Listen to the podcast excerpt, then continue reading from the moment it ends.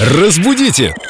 Далее! Виктория Полякова в студии, культуролог, знаток русского языка. Вика, привет. Привет, Вика. Привет, ребят. Мы сегодня к тебе с выражением «бесталанный человек». Бесталанный или бесталантный? Вот в этом-то и вопрос, потому что я опросила наших коллег, и многие из них сказали, ну как, ты что ты не, не знаешь, это же человек, не имеющий талантов. Да, совершенно верно. Именно так. Бесталанным называют человека, так сказать, бездарного. А куда делась буква «Т»? Ну, ее заменит. Прекрасное пояснение, Вик. Будем продолжать или все?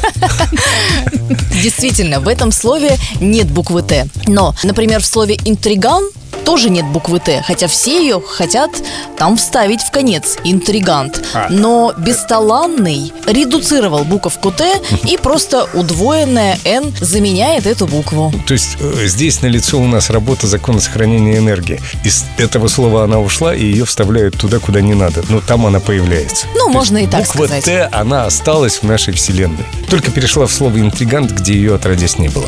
Кстати, «бесталанный» еще имеет старое значение, то есть несчастный, обездоленный. И раньше наши предки таланом называли добычу. Добычу или счастье. Поэтому человек бесталанный ну, соответственно, несчастливый, обездоленный, и талантов еще к тому же никаких нет, ну вообще беда. Но мне кажется, счастье и талант шагают рука об руку. Тут главное только не зарыть свой талант в землю. Золотые слова. Разбудите! Далее!